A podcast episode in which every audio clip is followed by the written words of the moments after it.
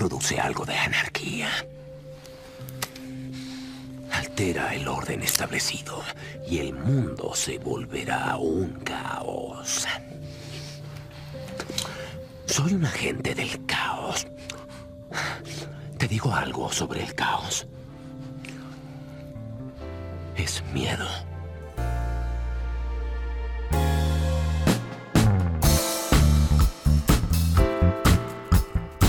Musicalmente cinéfilo.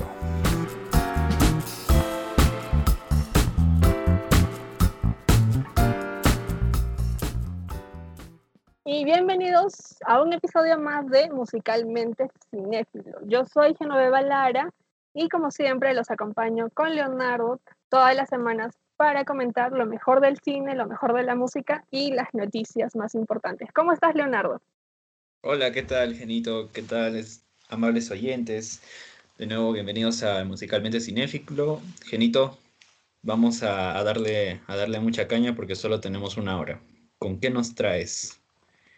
Bueno, este, este tema lo hemos estado saltando todas las semanas, pero en sí hay mucho tiempo para, para comentar.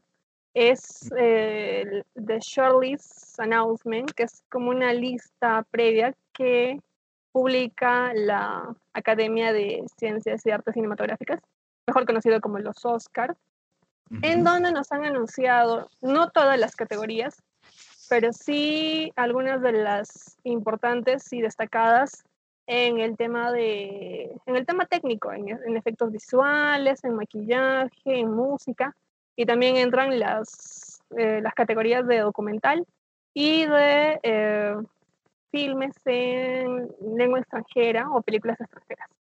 Así que empezamos a, a, leer algunas y a ver comen, comentar cómo es que llegaron a estas prenominaciones, porque de estas prenominaciones se van a seleccionar, dependiendo de cada categoría, 5 o 10 que ya entran a las nominadas y bueno, pues se, se, las va a presentar y se les va a leer el nombre en la ceremonia y de ahí ya se da al ganador.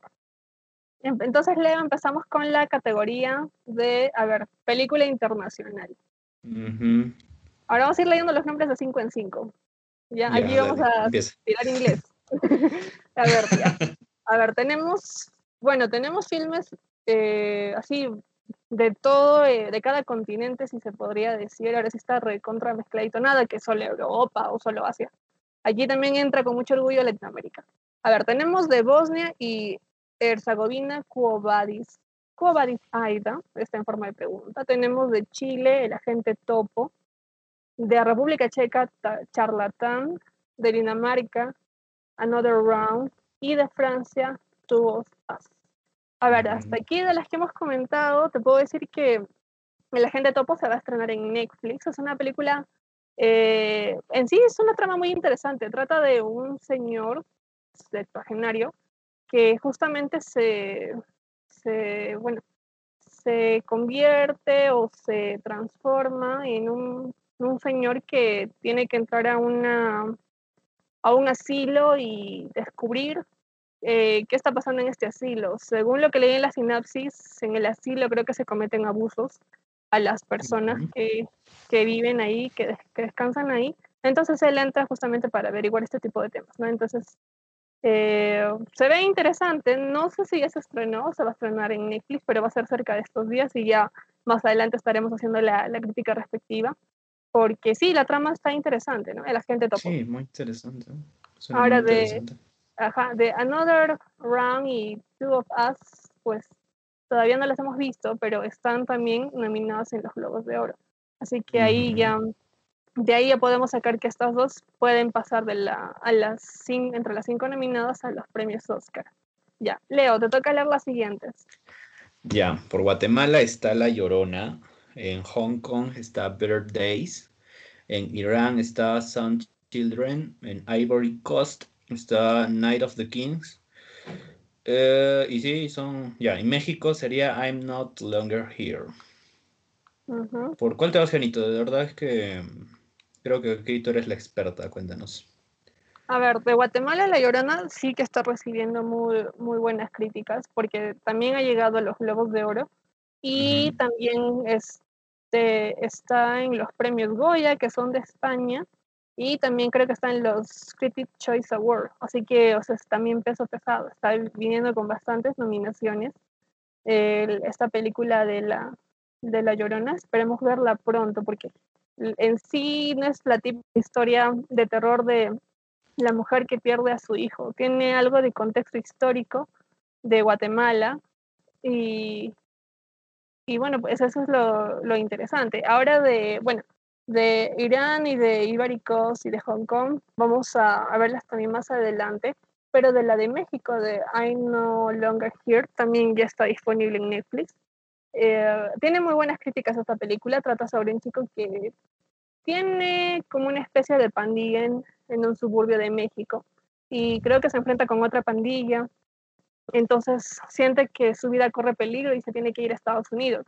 Y en Estados Unidos, pues hay un choque y un contraste cultural brutal que hacen es, que tiene que padecer o, o, tratar de sobrellevar este chico, el protagonista. Las críticas están muy buenas, ya más adelante vamos a, a darles espacio a esta película mexicana que muchas personas están lamentando que no haya llegado a los Globos de Oro, pero sí tienen la esperanza de que llegue a las cinco nominadas de los premios Oscar.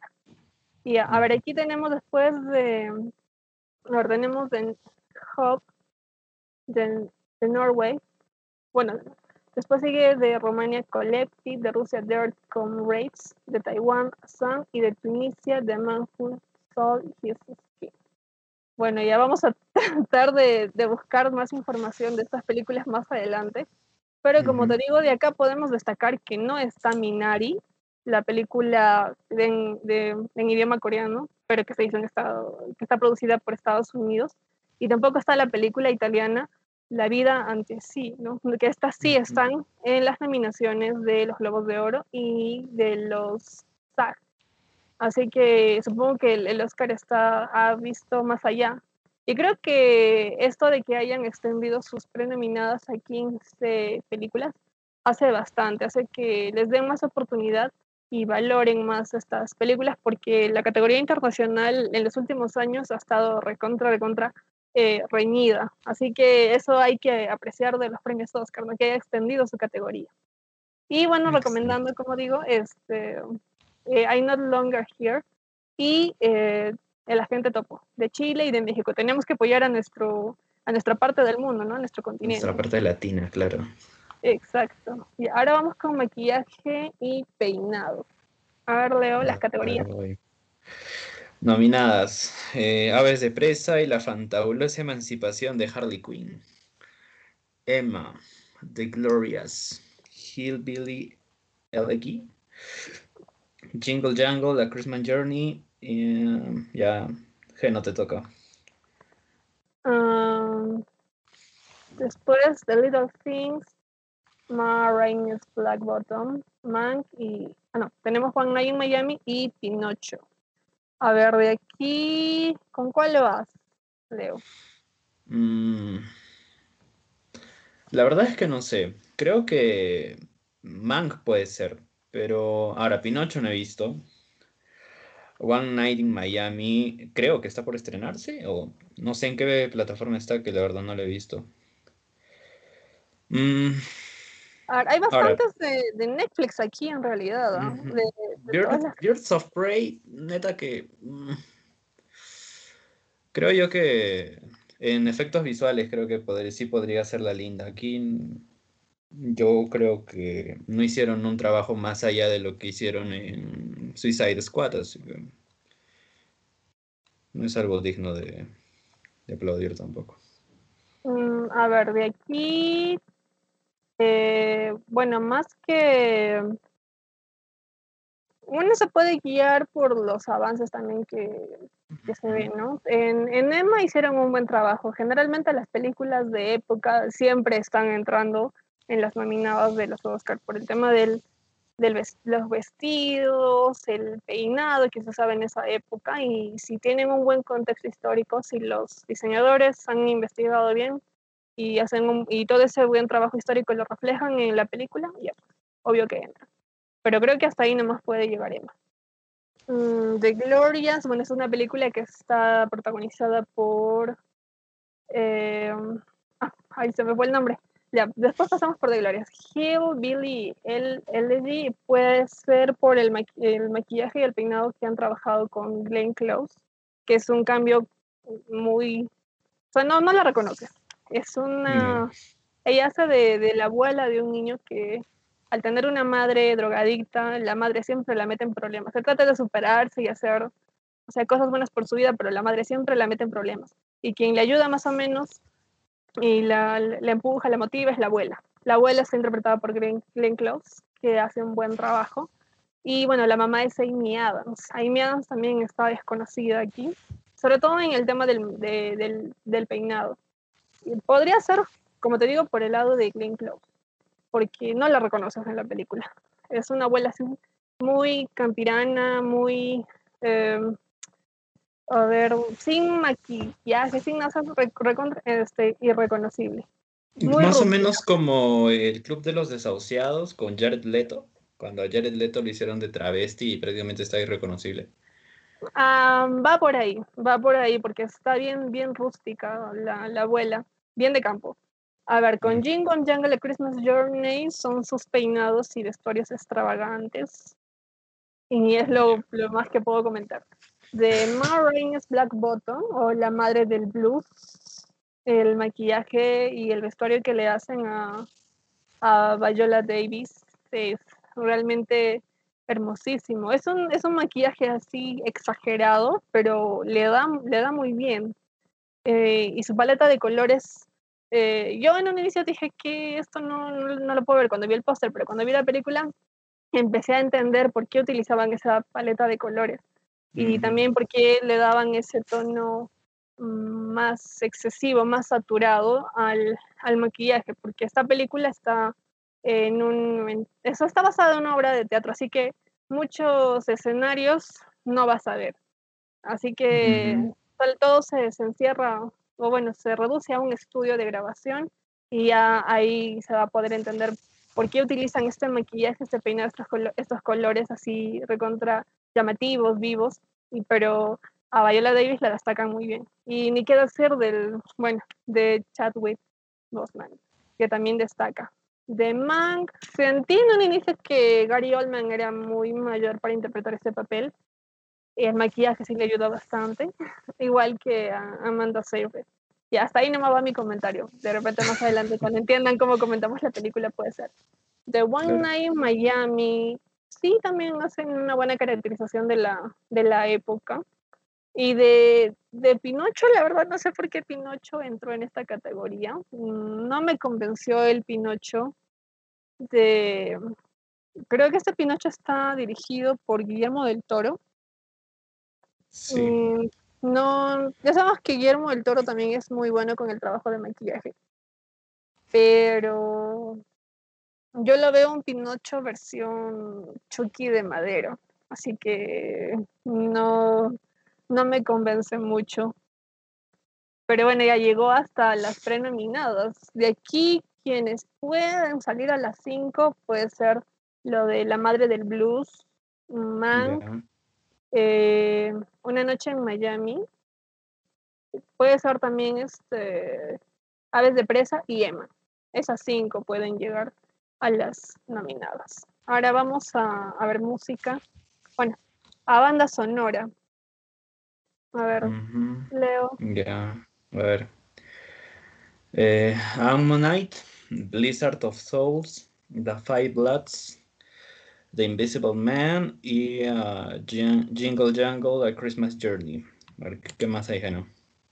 Tenemos La Vida ante sí, The Little Things, Man, uh, The Midnight Sky, Minari, Mulan, News of the World y Soul.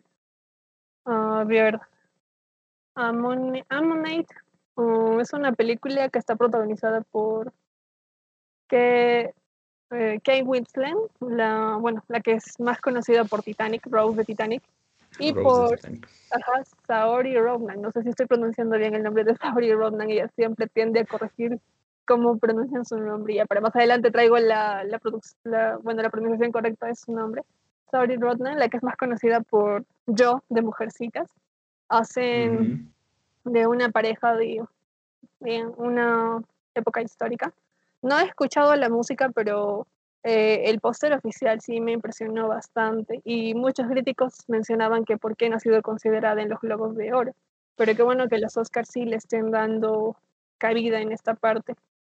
Ah, a ver, ¿de, ¿de, cuál más puede ser? Bueno, La vida antes sí estaba nominada nada en los otros premios.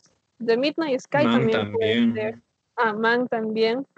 Mulan, Mulan y Minari. Mulan recién lo veo en esta clase de nominaciones. ¿eh? Sí, no han entrado en, en, De repente estuvo en las pre-nominadas de los Globos de Oro, pero bueno, ellos no comparten su lista como los Oscars. Soul y Tenet. ah, los siete de Chicago también está aquí. Los siete de Chicago. A ver, saca cinco que pueden llegar a las nominadas. A ver, mira, te voy a, te voy a hablar desde mi perspectiva ya. O sea, para que una banda sonora pueda llegar a, conectar con la gente, importa mucho qué clase de, de, ritmo y qué clase de composición le van a dar, ¿no? Porque esta no puede ni sobrepasarse al, a la actuación y a la ambientación, ni tampoco puede reducirse a esta. Entonces tiene que vivir en una armonía. ¿no? En el caso de, por ejemplo, de las que he visto, eh, The Invisible Man hace demasiado bien ese trabajo porque crea suspenso en vez de crear terror. Porque yo, yo considero de que en esta clase de películas es muy importante crear más suspenso, al igual que sucede con Tenet, y creo que con todas las películas de Nolan. O sea, si tú ves una película de Nolan sin, la, sin el, el score, pues es una película vacía, ¿no? Le falta mucho. Ahora, con cuestión de Soul, creo que es, es, que es, es parte de la trama, ¿no? O sea, no, no lo veo más allá de, de un complemento superficial a la, a la, trama. Y eso es a veces mucho el error en el que cae, por ejemplo, Pixar, o sea, en general. y, y, son raras las excepciones. Por ejemplo, a mí particularmente me gusta mucho la banda sonora de Wally, ¿no? Entonces, para mí, entre todas las películas de, de Disney Pixar, creo yo que la única que realmente respeta esa condición de armonía entre imagen y, sonido, pues es este Wally. En caso de Soul, no me. Mm, es algo más de, Pixar, o sea, no es algo magnífico tampoco. Ah, en el caso de Mulan, sí. En el caso de Mulan trabaja mucho lo que es este, la armonización entre, la, entre imagen y, sonido. Trata muy bien lo que son los matices de, un soundtrack que si tú escuchas muy bien la, banda sonora de Mulan, es prácticamente la misma, como en todas las películas. Pero estas eh, tienen leves variaciones para crear intensidad, para crear calma, ¿no? Pero sigue siendo la misma melodía. Entonces creo que Mulan hace un excelente trabajo en ese aspecto, más que Soul. En Tenet sucede igual, el, en Tenet la clase de música es más abstracta, ¿no? O sea, no es música disfrutable, sino es música de entendimiento. En el caso de los siete de Chicago, eh, la banda sonora pues busca crear un, un ambiente de, de nostalgia, creo yo. Entonces también lo hacen muy bien.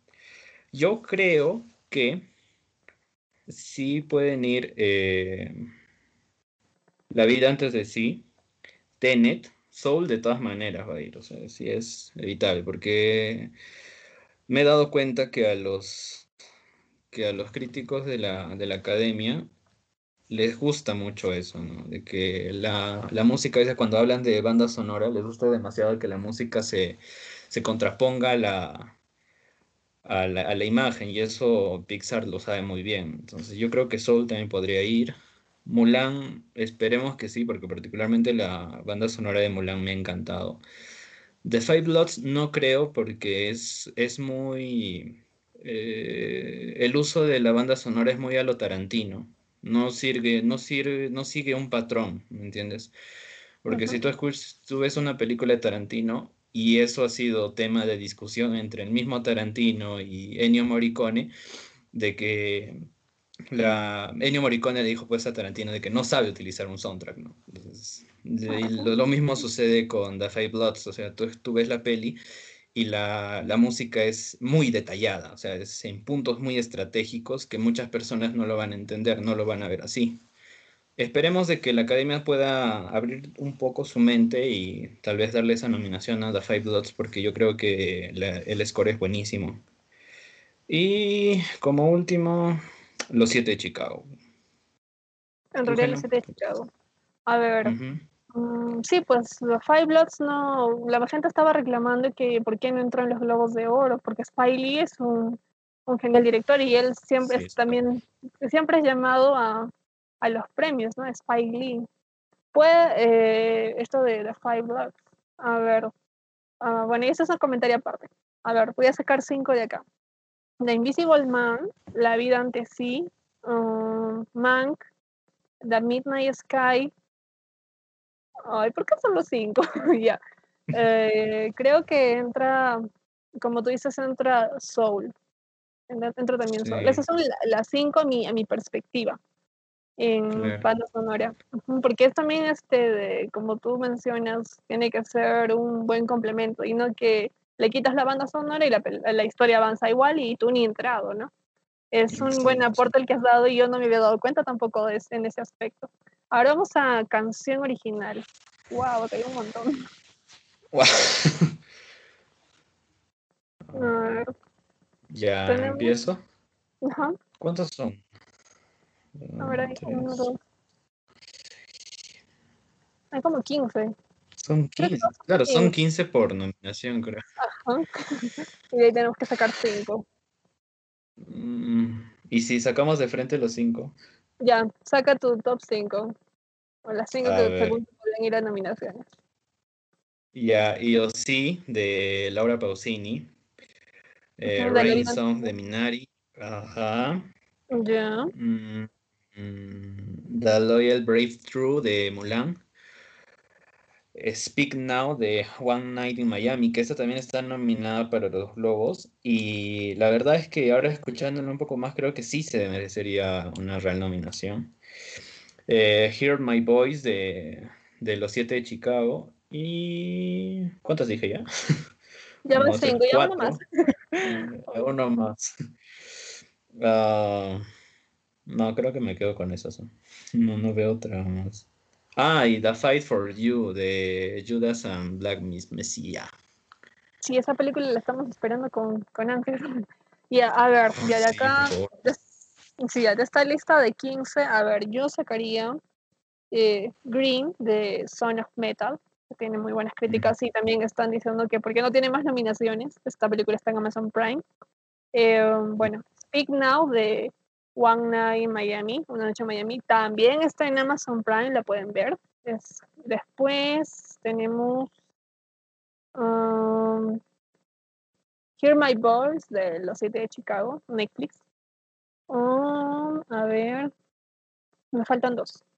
Um, Fight for You de Judas and the Black Messiah.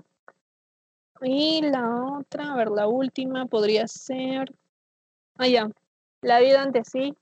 Digo, este, yo sí, de la vida, la vida ante sí, la que, la que canta Laura Pausini. Esos son mis, cinco. Y también me estoy guiando de, de las nominadas a los Globos de Oro. Y ahora vamos a la siguiente categoría. A ver, en cortos animados, bueno, la, la única que he visto es Si algo me sucede, los quiero, que está en Netflix, en que te es un... Bueno, la mayoría comentaba, de, si ves este corto, y no lloras, no tienes corazón. Y yo pienso que más bien tienes que verla sin, sin que nadie te diga nada. Ya ahí tú, tú ves el corto y que, que fluyan tus emociones, ¿no? ¿Cómo te sientes? No sé por qué la gente estaba comentando eso.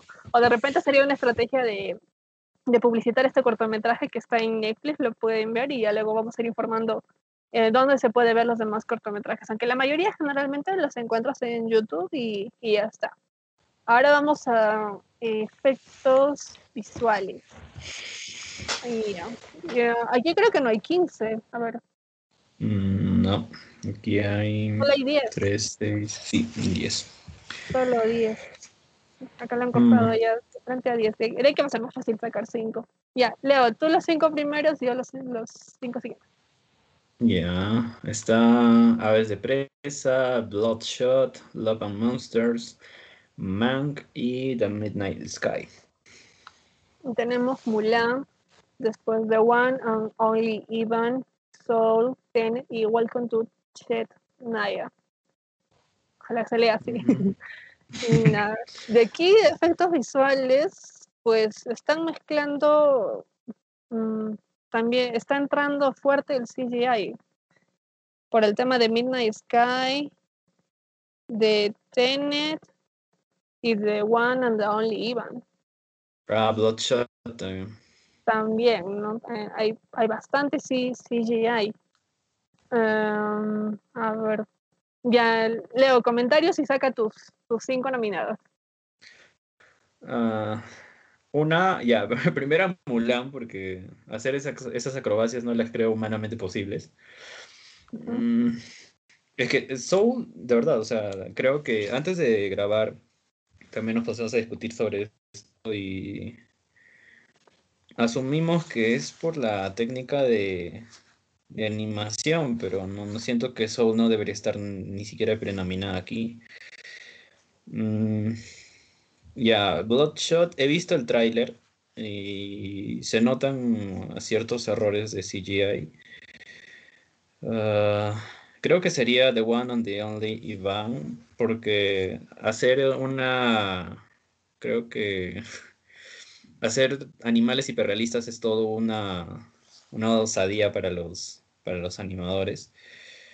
Eh, aves de presa también, creo yo. Sí, también puede entrar. Por las explosiones. y las peleas. Claro.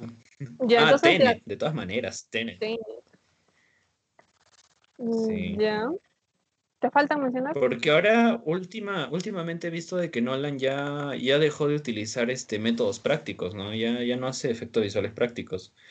Ahora en su mayoría son CGI, entonces creo que Tenet no, no evidencia eso, o sea, se sigue sintiendo todavía la, al Nolan tradicional.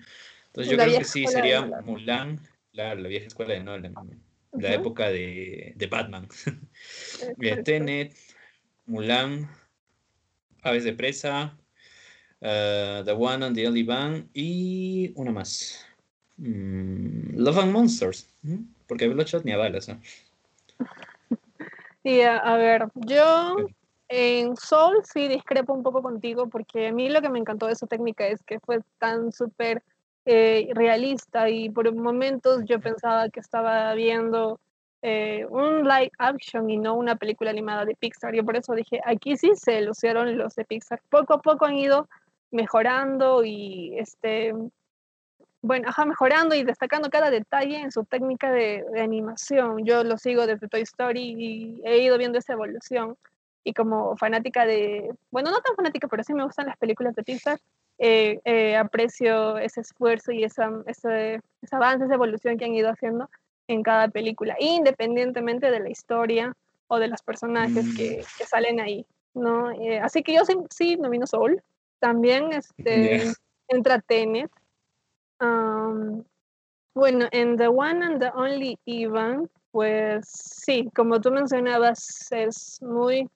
Es todo un reto ani este, animar en sí a los animales porque tienes que copiar exactamente todo, todos sus, sus gestos, sus movimientos, y son animales salvajes, ¿no? Entonces tienes que pasar horas observándolos y copiando todo en un storyboard y luego pasarlo al CGI. Es un trabajo de mucho detalle donde no te puedes quedar dormido.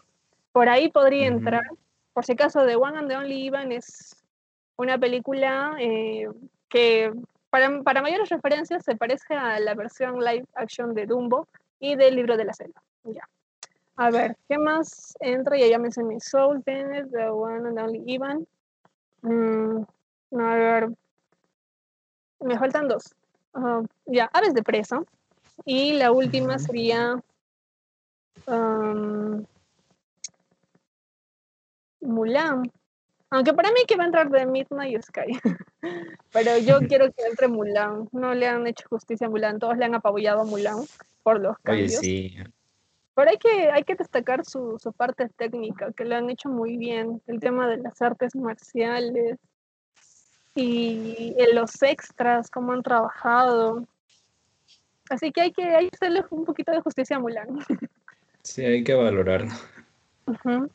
Bueno, estas son las pocas nominaciones bueno, las prenominadas que nos ha, que nos ha adelantado los premios de la academia. Ya creo que en, a fines de marzo todavía recién van a mencionar las nominadas, así que uy, bastantes semanas para ver y comentar, sobre todo las de categoría de eh, película extranjera. Y ya más adelante también estaríamos comentando documentales, este, cortometraje documental, corto animado y cortometrajes, ¿no? En general. Ahora vamos con las noticias de la semana, las más destacadas. Ya, a ver, vamos a empezar. Eh, se han estrenado distintos trailers esta semana. Creo que las casas productoras han estado muy regalonas. Y se han estrenado tres trailers hasta donde tenemos conocimiento. Eh, la primera es de Cruella, la segunda es el, el de Justice League, el Snyder Cut, y la última es de Mortal Kombat.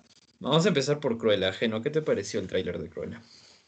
Yo no tenía muchas expectativas porque tú me dices Cruella de Bill y a, mí, este, a mí inmediatamente en mi cabeza sale Green Close, tanto con el 101 Dalmata 602 un trabajo espectacular. Yo amé a esa mujer, su risa y su manera de, caminar, sus movimientos de manos. Yo, yo la amé en su personaje de, de Cruella de Vil.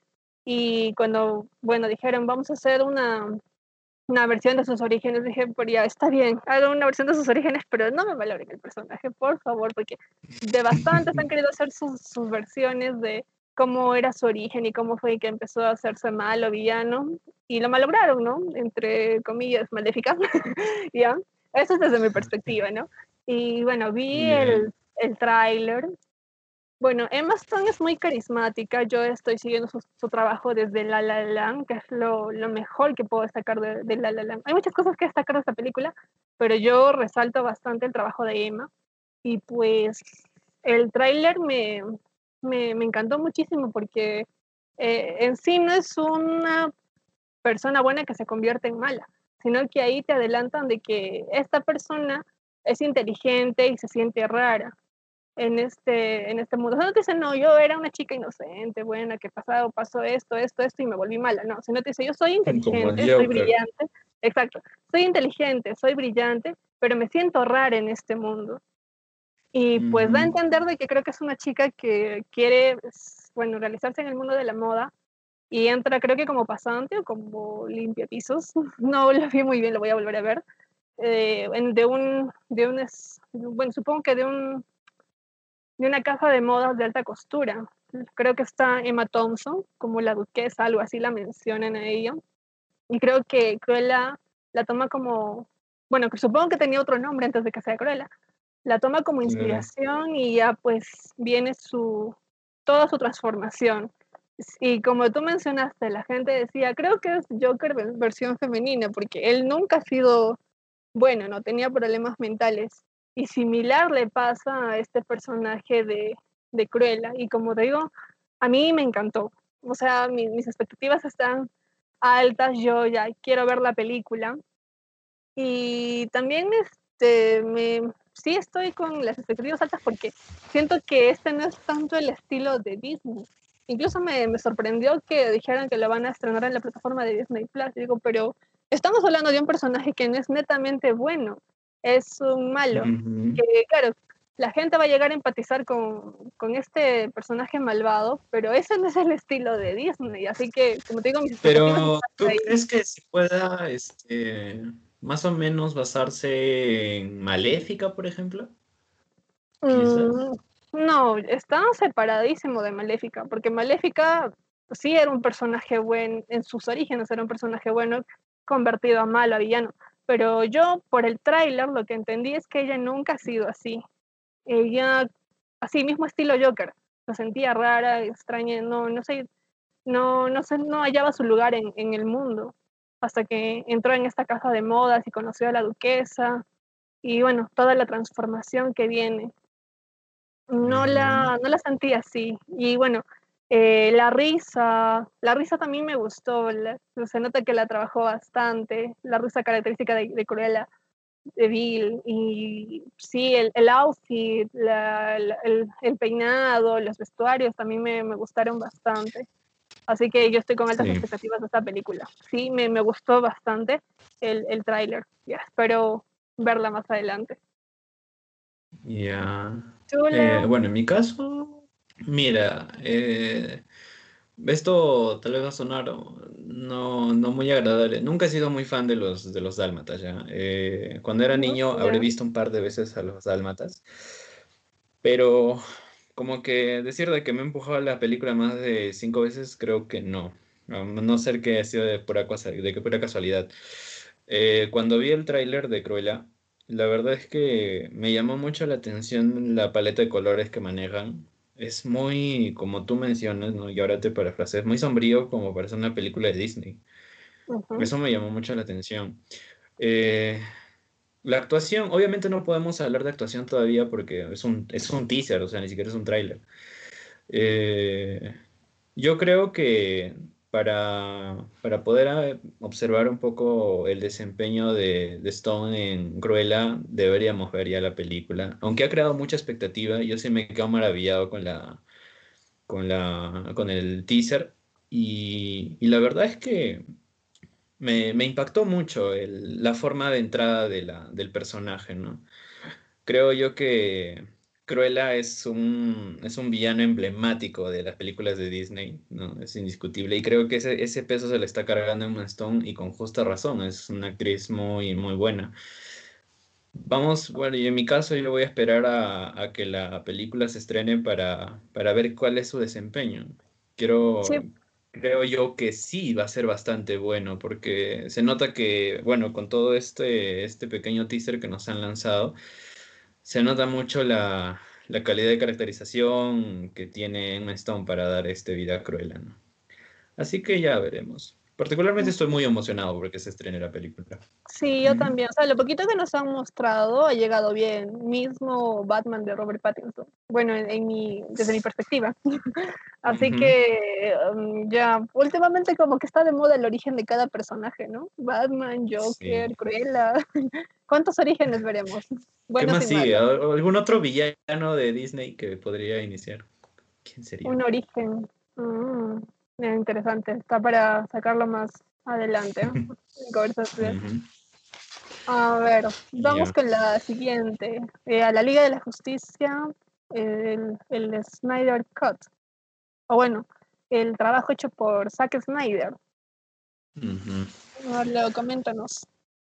Uh, era, es que no sé, no sé si decir esto como, que estuve sorprendido cuando vi el, el porque yo, yo siento de que ese trabajo ahorita, ahorita y, bueno, esto sí va a sonar súper feo, pero creo que lo están sobrevalorando. O sea, le están metiendo demasiada expectativa a una película que tal vez siga siendo más de lo de Joss Whedon y que va a terminar en nada, ¿no? Que solo va a durar dos horas más y, listo. Eh, cambios reales, solo he visto en el Joker, ¿no? Que tal vez hay un uso un poco más eh, osado en lo que es la violencia, pero no lo veo como una diferencia trascendental, a diferencia de la otra película hay que tomar en cuenta de que esta película solo es una reedición, obviamente hay más escenas grabadas, pero la base está en la otra película. Mm, la verdad es que yo creo que esta película, bueno, espero que esta película no sea más de lo mismo. No, no, no. Yo vi, vi el tráiler un par de veces y sí, creo que la persona que editó este tráiler pues sabe manejar muy bien las emociones porque nos ha mostrado, no nos ha mostrado escenas completas, o sea, ninguna escena completa nos ha mostrado. Simplemente nos ha lanzado segundos así al azar, pero muy bien este, armados. Y al final cuando sale el Joker, pues yo creo que no hubieran utilizado ese diálogo. O sea, en vez de provocar hype, han provocado burla y eso tampoco a mí me agradó, ¿no? Yo esperaba un poquito más de ese tráiler, esperaba de que, como es el tráiler final, o sea, que, que tal vez Zack Snyder no, no se dio cuenta de que su, su pela va a durar cuatro horas y nos ha lanzado un tráiler de dos minutos, entonces creo yo que ni con el Joker, porque con el Joker sacaron hasta cuatro trailers creo y cada uno era de cuatro minutos. Entonces yo creo que deberían sacar un poco más para recién entender de qué va la película y a dónde más o menos apunta Zack Snyder. Porque hasta el momento, yo como fan de DC, porque soy muy fan de DC, creo que más, de más que Marvel todavía, porque para mí Batman es el mejor superhéroe que puede existir. Y ver esta, este tráiler, ver las, el grado de, de, importancia que le están dando al, al, Snyder Cut, esperemos que pueda cubrir esa, esa expectativa. Yo como fan lo digo, ¿no? Y pues este tráiler poco nada me ha dicho sobre eso. ¿A ti qué te pareció, Benito? A ver, mm, bueno, pues hay que, hay que recordar que esto empezó como fanservice, una, un movimiento enorme de fans que, que pedía el, el Snyder Cut. Y pues tanto fue el tanto fue la tendencia que o el movimiento que pues Warner Bros tuvo que detenerse a mirar ahí, ¿no? Y al ser al empezar con un, como un fanservice, la expectativa sí o sí crece porque cada, cada fan va a esperar lo que ha pedido. Así que está muy difícil que cumpla con todas las expectativas. Además de que, a diferencia de Marvel, que ha sido recontra taquillera con cada película que lanzaba, eh, DC no ha tenido esa. No ha logrado eso, excepto por Wonder Woman, la primera, y por Aquaman Fashion se puede mencionar también ahí, pero eh, con, con, DC siempre como que ha habido problemas, no ha llegado a satisfacer o bien a los fans o bien a los críticos. Y a mí también eso como fan me, no, no, me gusta, no me hubiera gustado que, que llegue a, a, más a las masas. Pero, a ver, de la, bueno, de este tráiler, uh, como, como sabemos que es fanservice y como ya hemos visto la, la primera película, mucho de, de nuevo no hay, ya sabemos. De, de repente algunos cambios, ¿no? Como que ahora el traje de Superman es completamente nuevo. Me ha dado a entender que, bueno, al menos ya no vamos a ver el, el bigote mal editado de Henry Cavill, así que no va a haber, por ahí estamos yendo bien. Pero me da a entender de que, al igual que con Spider-Man, me da a entender de que Superman eh, en gran parte de la película va a llegar a ser villano y luego ya luego va a ver la luz y se va a convertir en héroe. Eso puedo entender en una parte. En otra creo que Temisquira y bueno, todas las, las Amazonas, Hipólita van a, van a estar más involucradas en esta, en esta versión que en la que salió en el 2017.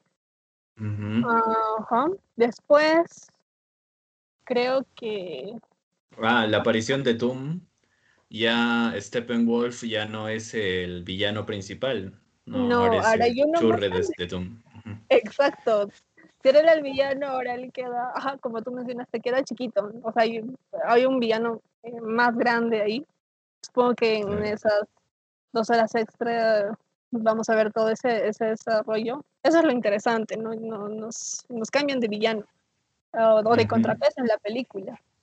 Después, ¿qué más le habría entender ese tráiler? Que quieren hacerle justicia a Jared Leto. Jared Leto es un buen actor, pero que no le fue tan bien con el, el Joker de El Escuadrón Suicida y creo que le quieren hacer justicia. Yo cuando vi las primeras fotos dije, lo primero que se me vino a la mente sinceramente fue el, el Guasón, el Joker de Joaquin Phoenix. Pero cuando ya se develó el, la imagen completa, ya se ya está desenfocada y oscura, se me vino a la mente Heath Ledger, así que tal vez una combinación de Joaquin Phoenix con, bueno, del Joker de Joaquin Phoenix con el de Heath Ledger, eso fue lo que pensé. Pero vamos a esperar a ver la, la película, a ver si de verdad le hacen justicia a, a Jared Leto. Mis expectativas no están tan altas, porque como tú mencionas, ya sabemos de qué, de qué más o menos va la película, o ya sabemos parte de la historia. Y pues el tema del tráiler, del avance, yo cuando estaba estudiando en la universidad aprendí que, eh, aparte de editar la película, eh, o sea, puedes tener toda una chamba enorme en la película, pero si en el tráiler no aplicas ese mismo cuidado, se malogra la película. Puedes generar muchas expectativas y tu película no será así, o puedes ya contarlo todo en el tráiler y invitas a la gente a no ver la película, así que tienes que tener un buen tráiler. Tu tráiler es un es este tu tu, tu primer eh, paso en el ajedrez. O bueno, el, paso más importante, que de eso depende tu película. A no ser que ya tengas un, un segmento bien identificado o un grupo de fans así, mm, ya que, que sí o sí te van a seguir, hagas bien o hagas mal. Así que eso hay que este, eh, observar de los trailers, ¿no?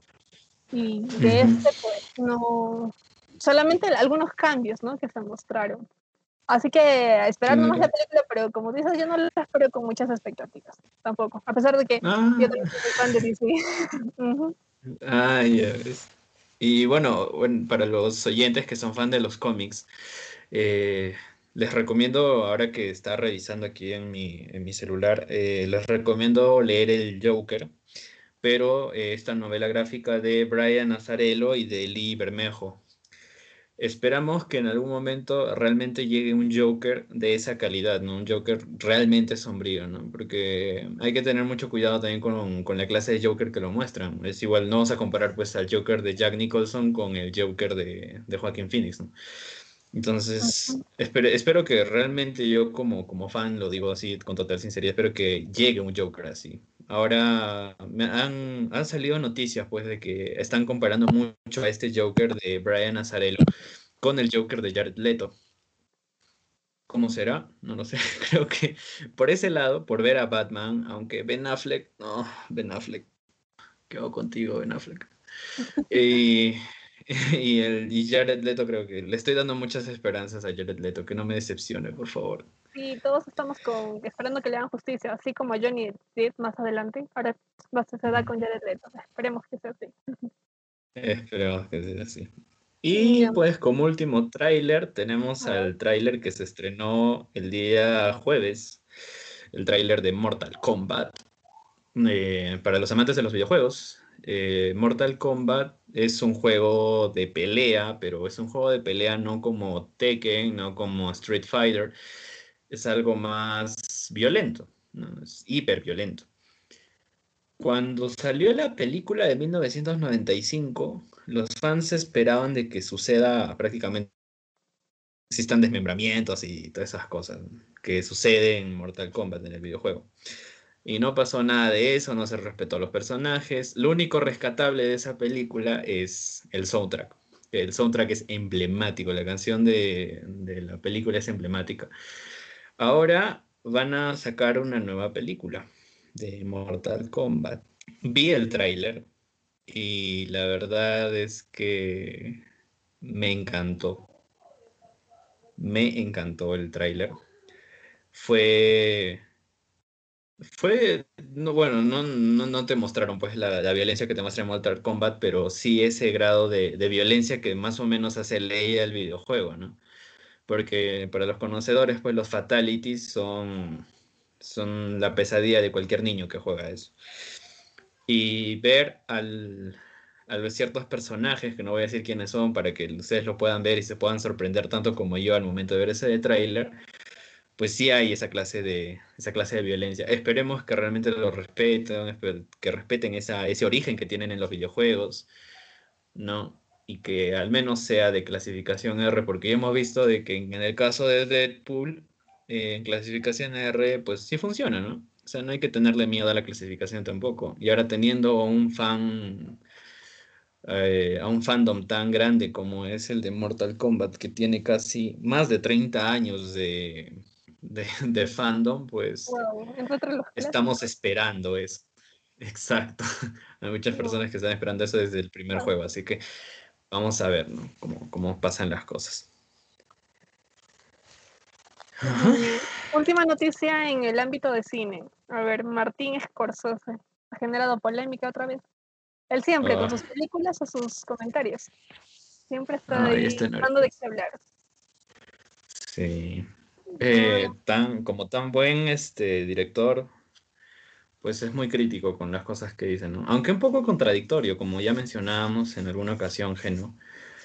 Eh, más o menos la, la, noticia va en que Martin Scorsese ha criticado a las plataformas de streaming, porque estas plataformas están brindando o le están dando al término contenido otro tino, ¿no? otro, otro tenor. Es, es como que más un término comercial, ¿entiendes?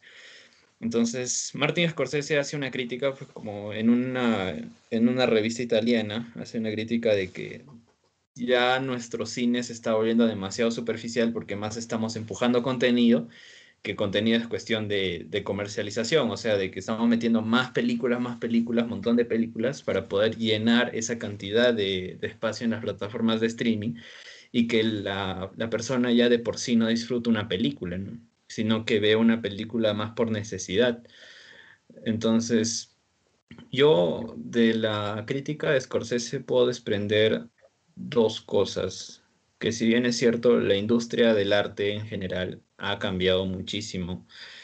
Eh, particularmente creo que se ha perdido el, grado de perfeccionamiento, ¿no? Y esa, ¿cómo te digo? Ese grado de complejidad que tenía, pues, producir, ¿no? En el arte en general.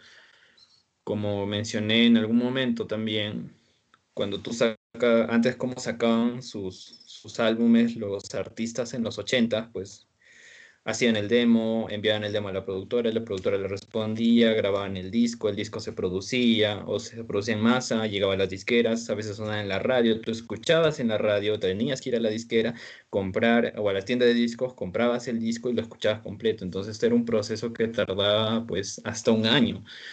¿Y ahora cómo es? O sea, tú produces una película o, perdón, una, una canción y la subes a Spotify y en menos de un mes ya está ahí. Entonces hay un recorte de todo, de todo ese proceso.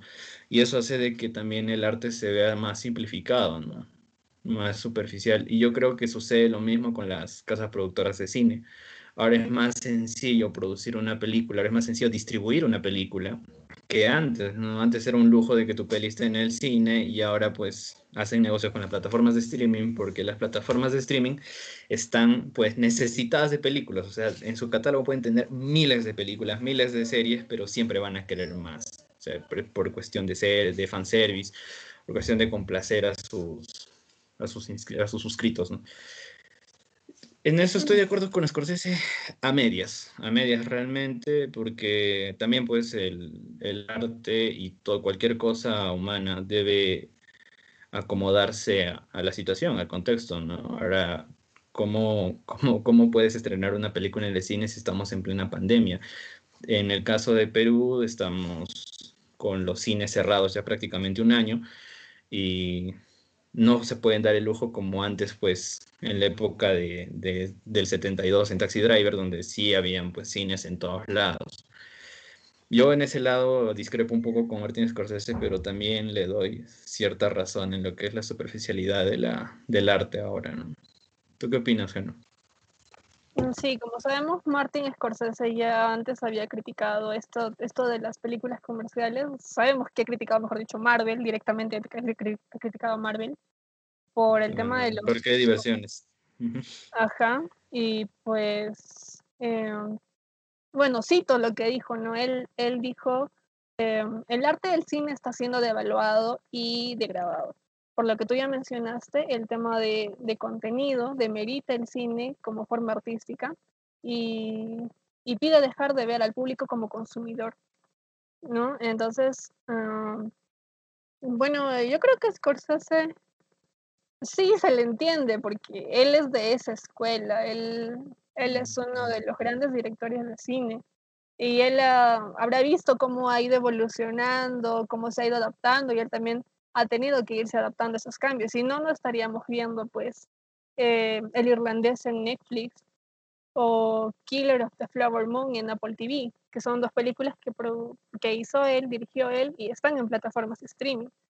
Pero creo que también él extraña eh, cómo era su trabajo antes. Supongo que añorará los buenos tiempos, como dicen, como se menciona por ahí, ¿no? Y cómo ha ido cambiando. Y pues Martín Scorsese mm, creo que también tiene que, aprender a distinguir el cine de autor y el cine comercial, que para bien aún sigue existiendo, aún sigue habiendo cine de autor, si no, no habría tantos festivales de cine. Mm, y más bien que ese cine se está adaptando a las plataformas. Pero como él menciona, lamentablemente estas plataformas tienen algoritmos y están programadas para decirte no sé, porque has visto tal película, te sugerimos esto, esto, esto, esto. Y como hay personas que no, o ya no, no voy a buscar, no voy a pasar una hora buscando qué película ver, ahí se va todo mi tiempo. Ya te voy a hacer caso y voy a poner esa película que me estás recomendando, ¿no? Eh, creo que más adelante quizás nosotros, los, bueno, las generaciones actuales y las que van a venir, podemos cambiar ese hábito y darle más cabida, más este, abertura al, al, cine de arte, al cine de, de, autor, como pasó con Roma. Mientras a Netflix creo que le hizo una buena publicidad y, y, es cine de autor, pero ha sido una de las películas más vistas de, Netflix. Y lo que está ahorita pasando con, con Mank, que es casi como uno, un homenaje, y hay personas que ni siquiera le entienden, pero por el hecho de que todo, este, muchas personas la han visto, exacto. así que hay que, hay que sacarle lo, lo bueno a, a, ese aspecto, pero sí se le entiende a Scorsese que él añora o extraña, eh, porque eso es prácticamente lo que él ha vivido todo ese tiempo, como ha ido cambiando el cine y como mencionas también lamentablemente estamos en confinamiento, porque estamos en pandemia y no podemos darnos el lujo de ir al cine. sí o sí tenemos que aceptar cómo está evolucionando y ser resilientes, adaptarnos. Pero bueno, los que son cinéfilos o los que, aspiran a, disfrutar de películas de autor o ser mm, también cineastas más adelante, yo sé, yo creo que sí van a, van a darse el tiempo de buscar la película y, verla, no necesariamente porque esté en el top 10 de Netflix van a ver esas películas, sino que se van a tomar el tiempo de buscarlas y, verlas, ¿no? Y, quizás también desarrollen el boca a boca y digan, hey, te recomiendo tal película, trata de esto, trata de esto. Pero es cine de autor, vas a tener que tener paciencia para verlo, vas a tener que la mente abierta, tener la mente abierta para verlo. Y ya, yo, yo creo que sí, ¿no? Muerto, muerto no está. Lamentablemente, eh, el cine comercial, obvio, tiene más, más gente que las masas, pues está netamente dirigido a las masas. Pero el cine de autor o el, la, eh, el arte que se muestra en el, cine de arte también tiene su, su gente. Y de, de, eso no se preocupe Scorsese, ya, ya lo va a ver. Eh, además, esta generación está revaluando o está revalorando eso, con decirte que ahora la gente quiere volver a los vinilos, eh, a las videocassettes, estamos en esa tendencia retro también, así que yo creo que más adelante se, se va a dar cuenta de que no, no todo es tan, tan malo como él cree, ¿no? que se está devaluando o que se está degradando. Pero sí se le entiende, Scorsese, ya pues 78 años, todo su, todo su trabajo, todo, todo lo que él creía, todo lo que él hacía, lo ve de esa manera, ¿no? Pero yo creo que que sí, sí va a haber gente que va, que va a rescatar e-, ese cine del que él está este, sintiéndose preocupado. ¿Qué más tenemos? Vamos al aspecto de música. Música, tenemos pues para el dolor de muchos fans que todavía tenían esperanzas en el rock clásico en nuestro país. Cuchillazo se separó después de 20 años de trayectoria, ¿no? pero conste que su amistad sigue incólume, así que, bueno, eso es algo, ¿no? ¿Tú qué, qué recuerdos tienes de Cuchillazo, Geno? A ver, Cuchillazo, bueno, pues mi época universitaria, tan, tan alejado no está. Eh, tuve la oportunidad de verlo, bueno, de escucharlo dos veces en el Viva Perú. Uh que Viva Perú un festival que agrupa un montón de géneros, full música peruana, apoyo al talento nacional desde fusión, cumbia, rock, rock fusión, eh, hasta música latinoamericana entraba. Y pues yo fui por un artista, pero bueno, tenía que ver a los demás también. Y ahí tuve, y no me arrepentí. Y eh, ahí fue que empecé con el término de, ok, voy a escuchar de todo un poco y no voy a ser cerrado a otros géneros. Y los escuché ahí, el cuchillazo, el pogo fue brutal. no me sabía mucho las letras de las canciones la primera vez que los vi, pero en la segunda ya, ya coreaba así a, todo pulmón hasta terminar con la, con la garganta así inflamada y yo toda ronca, ¿no? Ya vivir como se debe los conciertos. Eh, mucha adrenalina, mucho poco. Uno se siente así como que, ay, quiere gritar, saltar, no sé. fue una bonita experiencia, ya que yo no soy mucho de, de rock, yo soy más de electrónica, pero sí, Cuchillazo te hace un buen show, eh, mucha adrenalina, como menciono, y, y bueno, más bien tuve la oportunidad de verlos. Ahora, cuando todos los conciertos son virtuales, de eso mucho no va a haber. Difícil que formes o que armes tu pogo, ¿no? va a ser difícil, pero qué, bueno, qué bien por ellos. Supongo que estarán viendo otros proyectos, otro, otro, viendo, tomando otro camino, ¿no? Pero qué bueno que sigan manteniendo su amistad y no que en el futuro haya disputas legales o algo por ahí, como se ha visto con otros grupos que se separaban. Pero ya siempre tendremos ahí sus canciones, ¿no? Para escuchar y recordar si es que fuimos a sus conciertos, a sus presentaciones. Claro. Ya, eh, yo no fui a ningún concierto de cuchillazo, desgraciadamente. Me perdí un concierto de cuchillazo en, los domos de San Miguel.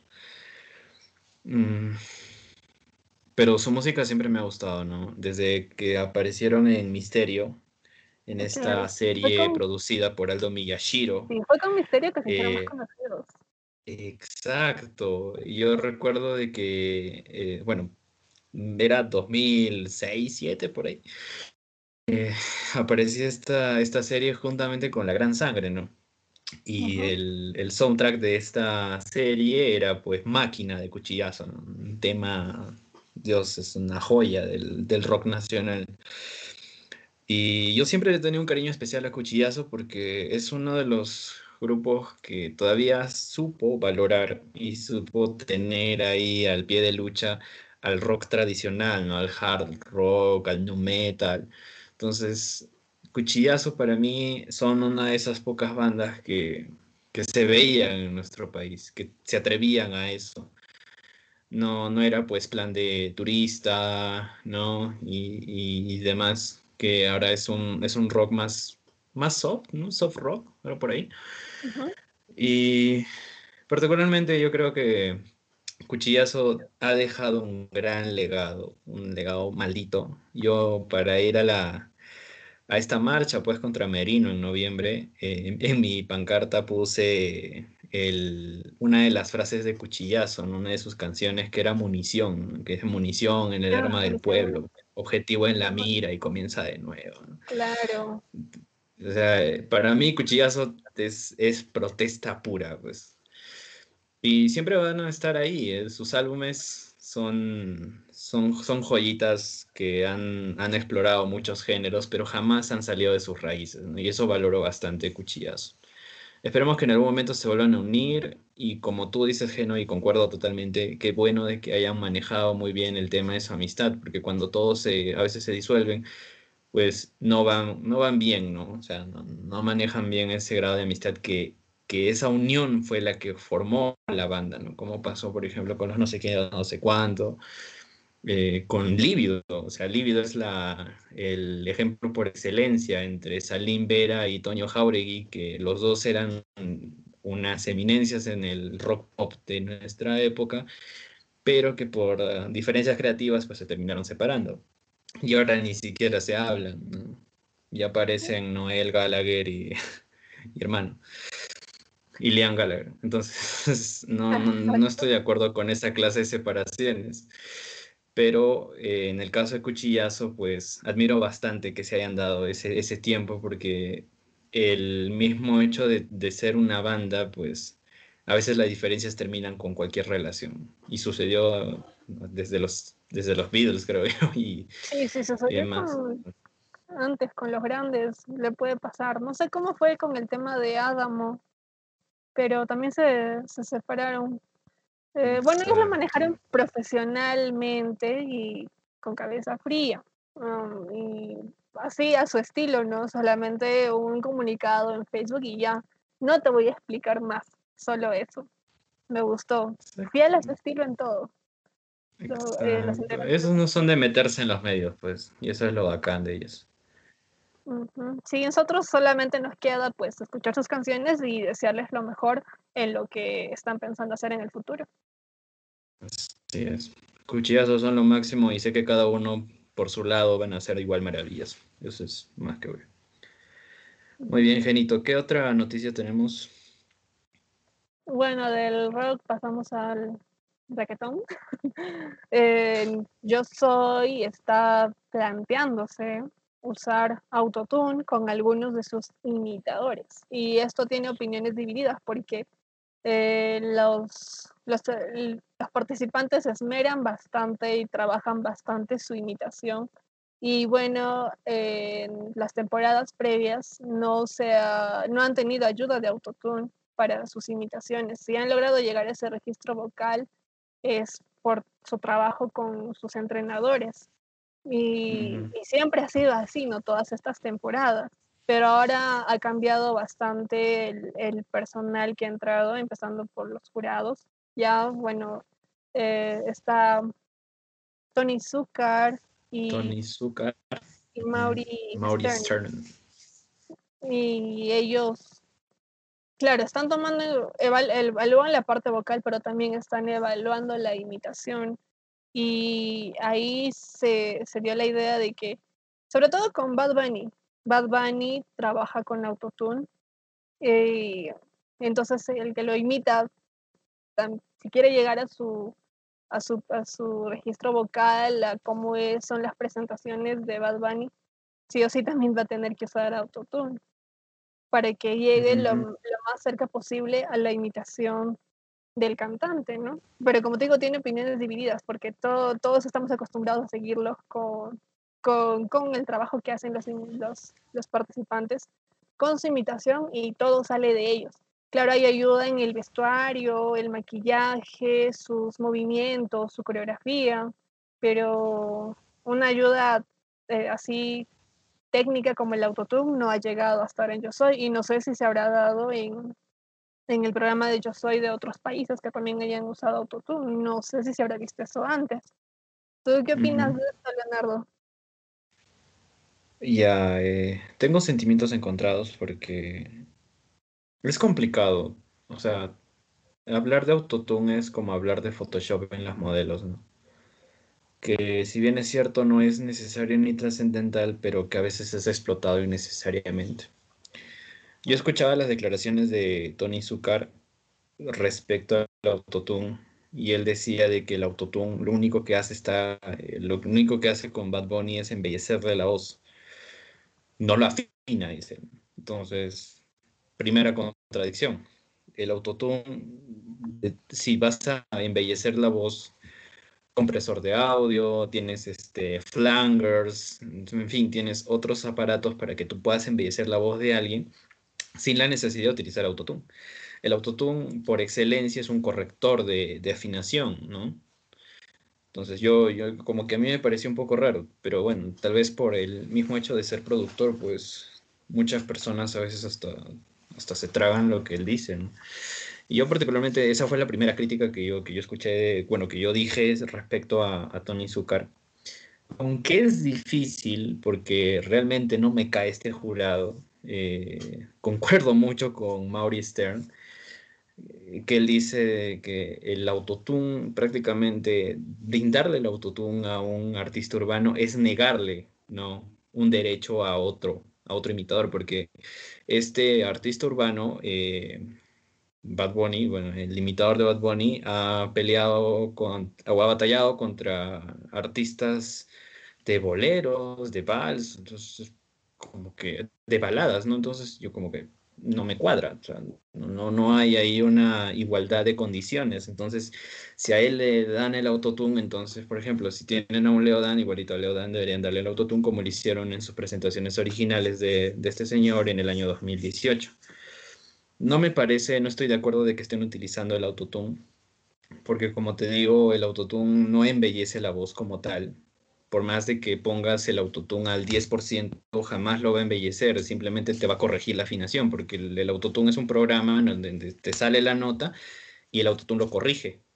Entonces, no es, no es, nada más que eso. Yo particularmente no estoy de acuerdo con Tony Zucker, pero respeto su opinión, respeto la opinión de que hayan este, puesto en producción como que han aceptado el uso del autotune. Pero yo siento que como espectador y muchas personas que tal vez no conozcan lo que ya les mencioné anteriormente, pues yo siento como espectador se sienten un poco engañados, ¿no? Porque el autotune es este no sé, creo que ha sido muy, muy prejuicioso para, para, para cualquier persona. O sea, yo, cualquier persona puede prejuzgar diciendo de que el autotune está mal, está mal, está mal. Y sí, evidentemente el autotune está mal porque es una forma de engaño, ¿no? Yo siempre lo he tomado de esa manera. Yo soy de las personas que piensan de que el autotune no debería existir en las, eh, en las casas productoras a menos que quieran sacar por lo menos la voz de Daft Punk, que ese es autotune neto, no es un talk box total. Pero, no sé, la verdad es que como espectador esperaba de que la productora o la producción de Yo Soy no aceptara el uso de Autotune. Porque en el caso, por ejemplo, de, de Osuna, el imitador de Osuna saca la voz y, la, y el matiz de voz de Osuna, que es con Autotune, pero lo hace sin Autotune. Entonces yo me pregunto, entonces, ¿cuál es la necesidad de ponerle Autotune a Bad Bunny? ¿No? O sea, si, si, si Ozuna saca la voz con autotune de Ozuna original, pues yo creo que Bad Bunny podría esforzarse un poco más y sacar ese nivel de voz. ¿no? Me estás diciendo que, la imitación de Ozuna está superando a Ozuna. Prácticamente, eso es lo que te estoy diciendo, porque... Eh, y eso a mí me sorprendió, cuando el, cuando el pata empezó a cantar, yo dije, o sea, este tío está sacando la voz de Ozuna con los matices de autotune. O sea, literalmente este tío está manejando ya sus cuerdas vocales a un nivel casi perfecto, ¿no? La cosa de Bad Bunny, o sea, yo no voy a venir como imitador a decir necesito autotune. O sea, el, por ejemplo, el imitador de Bad Bunny no lo hizo, pero sí lo dejó entender porque él está aceptando lo que Tony Zucker está diciendo, ¿no? Yo como imitador diría, pero yo soy imitador, no tengo la necesidad de utilizar autotune porque para mí, yo mismo me estaría engañando. Entonces, después cuando ya empezaron a utilizar el autotune en, en, las, en las batallas, escuché a Maurice Stern que dijo, no fuiste autotune, hoy fuiste tú mismo. Y es cierto, o sea, creo yo que ahora ya están dejando mucho de lado, y con la llegada de, de Maurice están dejando mucho de lado qué es interpretación a lo que es escenificación, ¿no? Y a mí particularmente eso no me gusta, porque antes no era así. O sea, antes más le daban, le daban puncha a la voz, ¿no? O sea, qué tan, qué tan parecido podía cantar el, al, al, personaje original. Pero ahora no, o sea, ahora dicen, oye, me pareció muy bien tu actuación. Tu voz está bien. Y ya. Entonces, hay muchas cosas que en esta, en esta temporada de Yo Soy no, no me cuadran, ¿no? Como como fanático de, sus imitaciones, desde la llegada de Kurt Cobain, que lo obligaron a tocar eh, como un zurdo y lo hizo de maravilla, pero ya teniendo una voz muy formada de, de, Kurt Cobain. Entonces hay igualito, hay cantantes que, si bien es cierto, tienen autotune en sus consolas en vivo, pues estos imitadores nunca lo usaron y creo que no habría la necesidad de usarlo ahora. Claro, y eso de, de Osuna sí, sí me sorprendió. Ya ahí tenemos un antecedente de que si le ayudan a trabajar más la voz puede lograr ese registro vocal de, de Bad Bunny. Así que por ahí puede, pueden irse por ahí. Pero eh, ha habido bastantes cambios, como, como mencionas. Y yo no sé en realidad eh, qué pesa más, si pesa más la imitación, la presentación, el espectáculo, el show en vivo, eh, o sea, con los bailarines y todo, o en sí el, el, cantante y cómo se escucha su voz. No, no, sé cuál tendrá más peso, no sé si los tres eh, califican de igual manera, porque son bastantes cosas que tienen que evaluar ellos. Eh, también dependería de eso. Lo que quieren es que la imitación sea muy, muy cercana a ellos, ¿no? Eh, así que habría que ver, ¿no? Dependiendo de cómo, qué es lo que, qué más peso tiene en este programa, eh, pero igual ya, ya ganó la, bueno, esa, ese debate que tenían, ya, ya, ya ganó Tony Zucker, ¿no? Y ahora sí van a usar autotune con los imitadores urbanos y a ver cómo le va en el tema del rating, porque eso también pesa bastante. Sin rating o de repente los comentarios y críticas que hagan los, los votantes, las personas en las redes sociales. A ver, vamos a ver cómo les va. Yo pienso que ahorita lo están haciendo como una especie de prueba. Y si funciona, van a continuar aunque no nos guste los que seguimos desde la primera temporada Yo Soy, porque a mí tampoco no me gusta, pero si no funciona, supongo que van a demandar más esfuerzo de los imitadores. Pero eso va a ser también en beneficio para ellos porque salen del programa y van a seguir haciendo presentaciones fuera del país, en el interior del país, de manera virtual, en homenaje a los artistas. Así que eso les beneficiaría bastante. Pero yo también estoy así con opiniones encontradas. Lo estoy tomando como que va a ser una prueba a ver de cómo les va con el autotune. Y habría que buscar, como te menciono, eh, si en otros países que también han manejado este formato de, de reality, de yo soy, de imitación, si han usado también el, el autotune, habría que buscar y de repente ya lo comentamos más adelante. Sí, hay que hacer esa investigación, Es un tema muy interesante para tratar en un solo podcast, creo. Sí, yo seré más adelante. ¿Y del reggaetón y del autotune a dónde nos vamos? ¿A qué género? ¿A la salsa? A la salsa. Sí, la salsa está de luto y con justa razón. A ver, Geno, coméntanos qué noticia es. Mm, pues el lunes 15 de de febrero, Perú estaba en crisis, ¿no? Pero también había una triste noticia. El compositor, músico y arreglista dominicano em, es Johnny Pacheco falleció.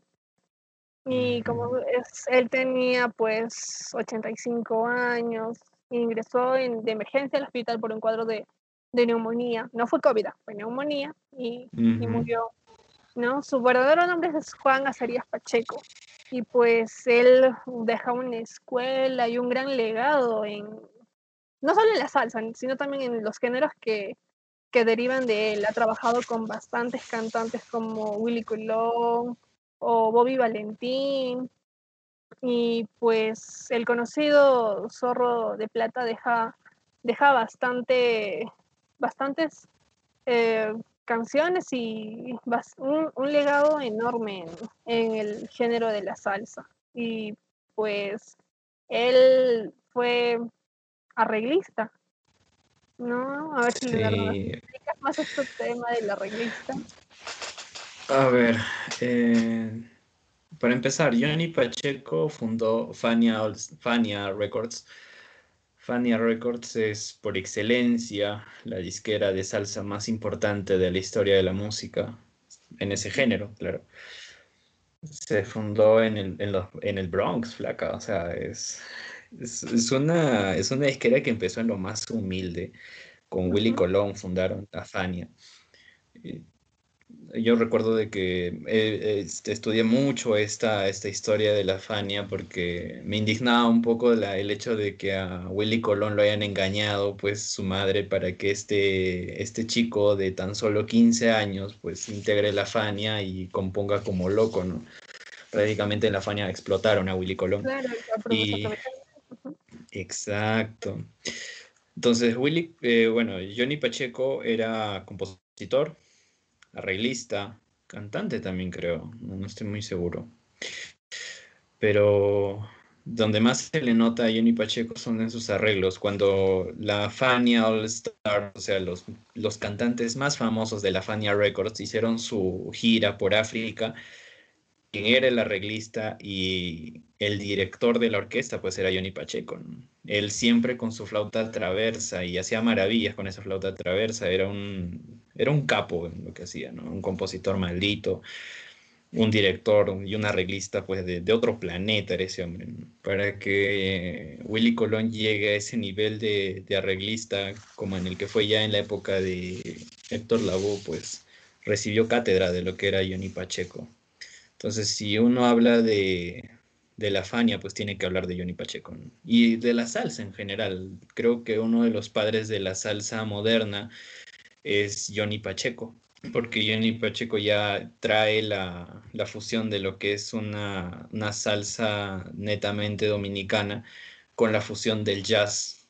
¿no? En, ese, en esa época, en, los bares de, mala muerte que habían en, el Bronx, pues se escuchaba mucho jazz y Johnny Pacheco llega pues con, con influencias dominicanas de, de, música, de una salsa pura, pura, pura, que muchas personas hasta desconocerían la salsa y dirían, oh, esto no es salsa, esto suena casi a merengue. Entonces, Johnny Pacheco hace esa fusión de la salsa y el jazz y crea pues personajes ilustres como Celia Cruz, Héctor Lavoe, Rubén Blades, Willy Colón, en fin, hay, hay muchos artistas más, casi todos los de la Fania, y son personajes reconocidos y es gracias a Johnny Pacheco, es gracias a ese incentivo que ellos les daba, algunas composiciones que ellos les hacían, a los mismos arreglos que planteaba Johnny Pacheco.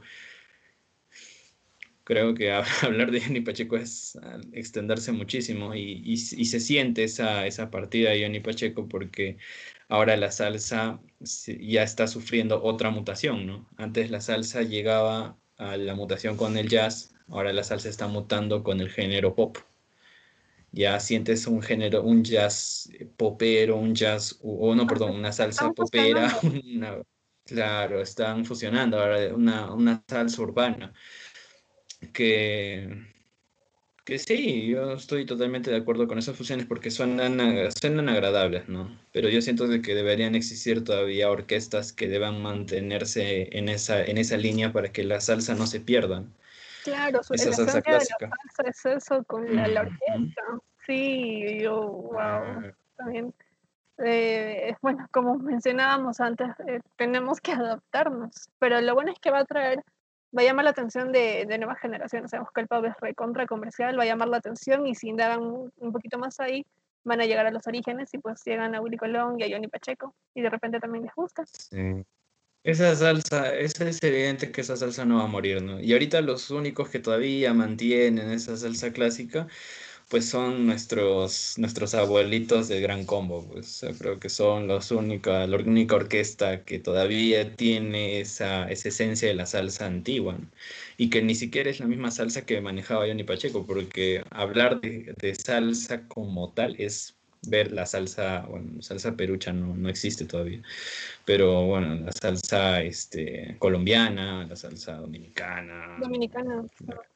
Claro, la salsa de Puerto Rico, porque Puerto Rico es este, el gran combo, que es distinta a la salsa dominicana. Entonces, cada uno tiene un estilo, pero, ese, pero la esencia está ahí. Y esa, y esa esencia debería, y creo yo que debería mantenerse, porque si en algún momento esta salsa clásica desaparece y solo se quedan estas fusiones, pues ahí va a morir la salsa. Yo creo que sería el fin de la salsa, pero por favor que todavía existan clásicos que puedan no, pero como tenemos esta generación está bien retro y está rescatando cosas de los 90, de los 80, así que hay esperanza. sí, hay esperanza. Hay esperanza y como digo, más bien nos han dejado un buen legado, así un gran aporte sobre todo en la música de esta parte del, del planeta, ¿no? Música latina, que no, no lo vamos a olvidar, lo vamos a seguir escuchando, esperemos que más bien las radios eh, pasen sus, las estas canciones de salsa clásica. Y le da lástima porque creo que ya no hay más arreglistas como él. No sé si habrá dejado una escuela, habría que investigar, pero creo que está muy difícil. No sé, el hijo del hijo de alguien que, que también sea arreglista, que le haya enseñado eh, esa, ese trabajo. Ese método, ¿no? Creo que está difícil, pero habría que buscar, investigar. De repente hay por ahí eh, algún arreglista, este, alguien, algún joven que le llame la atención eso de ser arreglista y que con, con tal instrumento ya ayude, ¿no? En la salsa. Una triste noticia, pero no, nos queda todo lo que ha dejado, todo su trabajo, todo su legado, todo su arte. Y hablando de arte, ya para cerrar. Vamos a hacer cherry, vamos a hacer cherry. Ojalá que nos paguen por esta publicidad. Cherry gratuito. Pues empezó justamente la feria del libro de 18 de febrero y va a ser hasta el 28 de febrero. Es el Feliz, feria del, del libro Sonal Huancayo, ya por sus siglas, Feliz, que todas sus actividades también las ha llevado a, a las redes, a lo, a lo virtual que esta feria también ha ido creciendo año tras año. Yo me acuerdo que la primera vez que fui no compré ningún libro, compré full merchandising de Mafalda, fue lo más gracioso, pero sí pude admirar todo lo que, lo que había las presentaciones, en las mesas redondas, las charlas, los conversatorios, mm, muy bonito. Eh, ahora pero está la oportunidad de, de comprar. Eh, tienen su página web, que es este bueno, Feria del Libro, eh. Eh, ahí pueden entrar el enlace y buscar que ya, bueno, los, los libros que pueden comprar y se los van a enviar. Y pues las actividades, como mencionaba, se están desarrollando eh, todo en, en, su Facebook, transmisiones en, en directo. Son actividades que generalmente empiezan, algunos días empiezan a la una de la tarde y van hasta las 8 o 9 de la noche, otros empiezan a las 12. Y tenemos, como te digo, presentaciones artísticas de, de diferentes grupos, también de la Sinfónica. Eh, también tenemos presentaciones muy interesantes de libros como el tema del Bicentenario, eh, charla médica, eh, así temas de, de, van desde la pandemia, después temas del mismo Huancayo, tema de los Andes, hasta temas universales. También hay ponencias y charlas con mm, autores y personas destacadas de diferentes partes del mundo, Puerto Rico, Chile, Brasil y también peruanos. También tenemos talleres, desde talleres infantiles hasta talleres para jóvenes y, adultos, así que para los amantes de los libros, de la música, sí, de este tipo de, de espectáculos, de este tipo de eventos, los invito a, a, conectarse, ¿no? Y a seguir a la Feria del Libro al Feliz, que es de, de Huancayo, de su página de, de Facebook. Tiene actividades muy bonitas, muy interesantes, muy enriquecedoras culturalmente.